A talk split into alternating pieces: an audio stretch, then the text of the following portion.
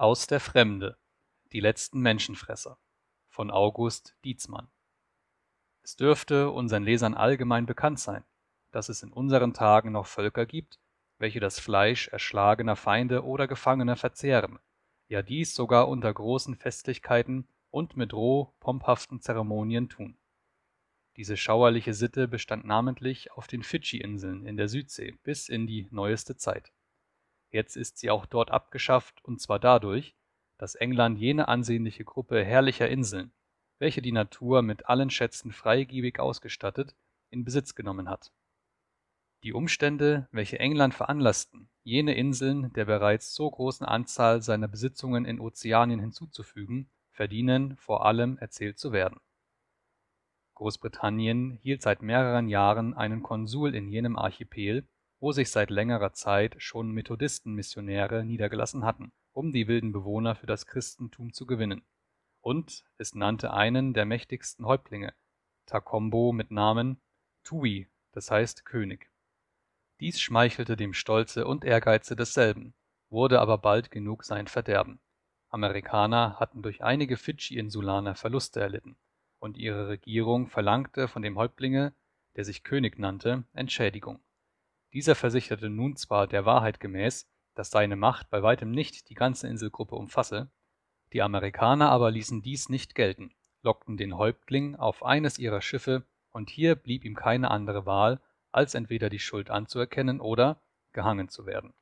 Selbstverständlich zog er das erstere vor, aber die Summe, die er zahlen sollte, belief sich auf beinahe hunderttausend Taler, die er unmöglich aufbringen konnte in dieser peinlichen Verlegenheit nahm er den Rat seines Freundes, des englischen Konsuls, in Anspruch, der ihm denn vorschlug, sich mit allen seinen Inseln unter den Schutz Englands zu stellen, wenn dieses die Schuld für ihn tilge, auch sich erbot, die Sache zu vermitteln. Der Konsul reiste 1859 nach England und nahm wohlweislich Proben von Baumwolle mit, die man auf der größten Insel der Gruppe gebaut. Diese Proben fand man vortrefflich Trotzdem ging die Regierung nicht sofort auf den Antrag ein, weil sie meinte, der eine Häuptling habe nicht das Recht, die ganze Inselgruppe abzutreten, und weil sie überdies die neue Kolonie vorher genauer kennenzulernen wünschte. Der Konsul kehrte demnach nach den Fidschi-Inseln zurück, um mit einem zweiten mächtigen Häuptling, Kuruduadua, zu verhandeln.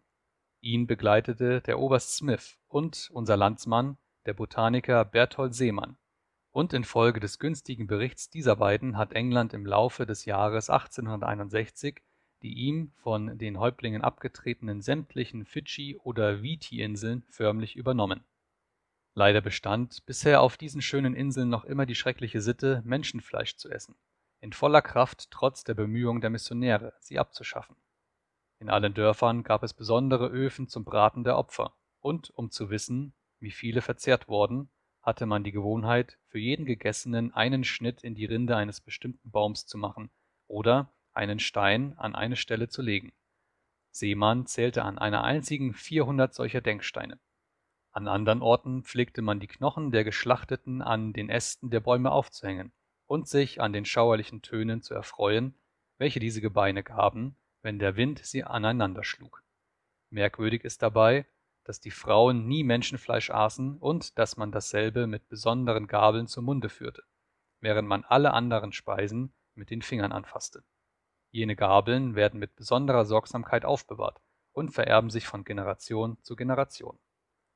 Solange man diese Insulaner kennt, seit 1643, waren sie wegen ihrer Feindseligkeit und Grausamkeit gegen die Fremden gefürchtet, die an ihren Küsten erschienen, denn einen jeden, den sie überwältigen konnten, pflegten sie zu töten und zu verzehren. Ein derartiges Beispiel kennt man noch aus dem Jahre 1849. Ein Boot zerschellte an den Korallenriffen einer der Inseln, und die 14 Mann in dem Fahrzeuge wurden sofort als gute Beute ergriffen. Es geschah dies an einem Punkte der Küste, an welchem sich eine Missionärsstation befand. Die Missionäre selbst waren nicht daheim, nur die Frauen derselben. Zwei der Schiffbrüchigen erschlug man so nahe bei dem Hause, dass ihr Angstschrei gehört werden konnte. Die Frauen eilten hinaus, und sobald sie die blutige Metzelei gesehen hatten, begaben sie sich zu dem Häuptling und baten um die Rettung der Unglücklichen. Zwar ließ er sich bewegen, die Bitte zu bewilligen, aber ehe dies geschah, waren zehn der Verunglückten bereits erschlagen. Vor einem gleichen Schicksal rettete sich ein englischer Jude, Danforth mit Namen, den seine abenteuerlichen Schicksale nach dem Fidschi-Archipel brachten, wo er noch lebt. Er hat das Glück, zu dem Häuptlinge Kuruduadua zu gelangen, dessen hohe Gunst er sich namentlich dadurch erwarb, dass er ihm von den europäischen Fürsten erzählte.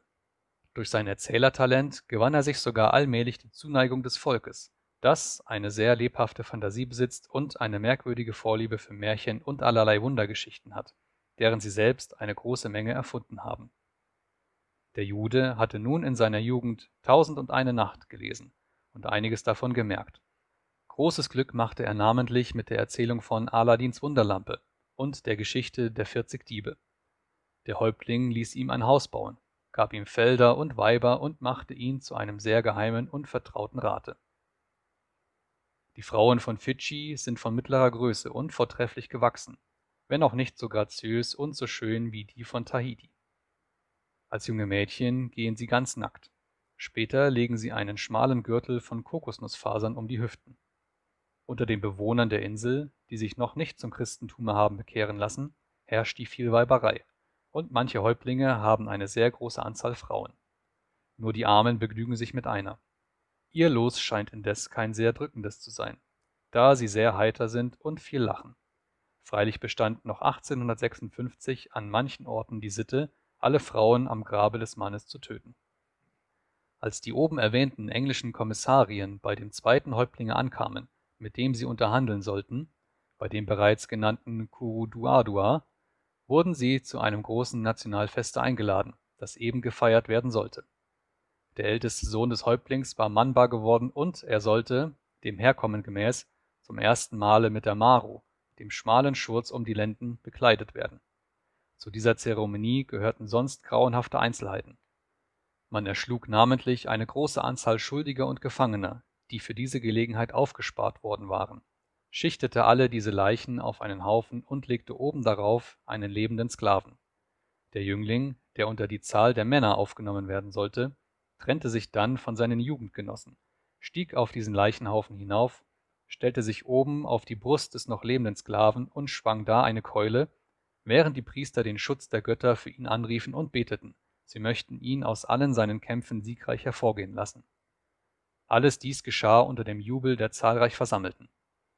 Dann stiegen Brüder des Vaters zu dem Jünglinge hinauf, denn ihnen lag es ob, den Neffen mit dem Gürtel zu bekleiden, der aus schneeweißem Stoffe von etwa sechs bis acht Zoll Breite, aber vielleicht 200 Ellen Länge bestand. Einer solchen Feierlichkeit sollten der englische Konsul, Smythe und Seemann beiwohnen. 500 Unglückliche, die man zu dieser Metzelei bestimmt hatte, erwarteten mit Entsetzen ihr Schicksal, als die Europäer erschienen und den Häuptling ersuchten, ihnen das Amt zu übertragen, den Jüngling zu bekleiden. Kuruduadua schwankte, wie es schien, und zog sich dann zurück, um sich mit seinem Volke zu beraten.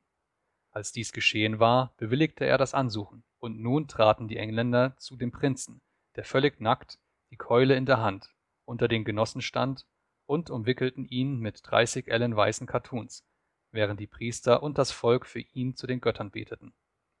Dann redete der Konsul den jungen Mann an und forderte ihn auf, seinen Ruhm hinfort auf dem Wege der Zivilisation zu suchen und ein Vorbild für sein Volk zu werden.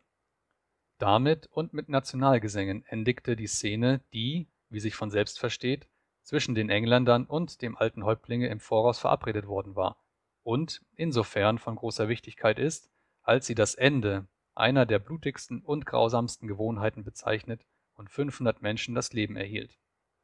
Das Volk nahm sie ziemlich gut auf, ja, wurde dadurch gerührt. Der alte Kuruduadua selbst vergoss Tränen als er erzählte, wie viel Blut geflossen sei, als man ihm den männlichen Gürtel umgelegt. Zur Beratung über die Abtretung der Inseln an Großbritannien waren die mächtigsten Häuptlinge und reichsten Grundbesitzer zusammengekommen, und zwar bei hellem Tag auf einem freien Platze im Schatten von Palmen und Orangen. Bei Beginn der Beratung setzten sich alle, die Frauen und Kinder aber zogen sich ehrerbietig zurück. Ein gar seltsames Schauspiel gewährte diese Versammlung nackter Männer deren Gesichter alle Schattierungen von schwarz bis rotgelb zeigte und in den mannigfaltigsten Mustern tätowiert war, wie der ganze Körper, den nur der schmale Lendenschurz bedeckte, während die Arme und den Hals Schnüre von Muscheln, Schwein und Menschenzähnen schmückten, das Haar aber in der wunderlichsten, wohl auch zierlichsten Weise aufgebaut war. Kuruduadua saß etwas erhöht neben seinen Brüdern und Räten, unter denen sich Danforth, jener Jude, befand. Einen besonderen Platz erhielten die Fremden, die erzählen, dass diese Wilden sehr tüchtige Redner sind und niemals unparlamentarisch sich benehmen.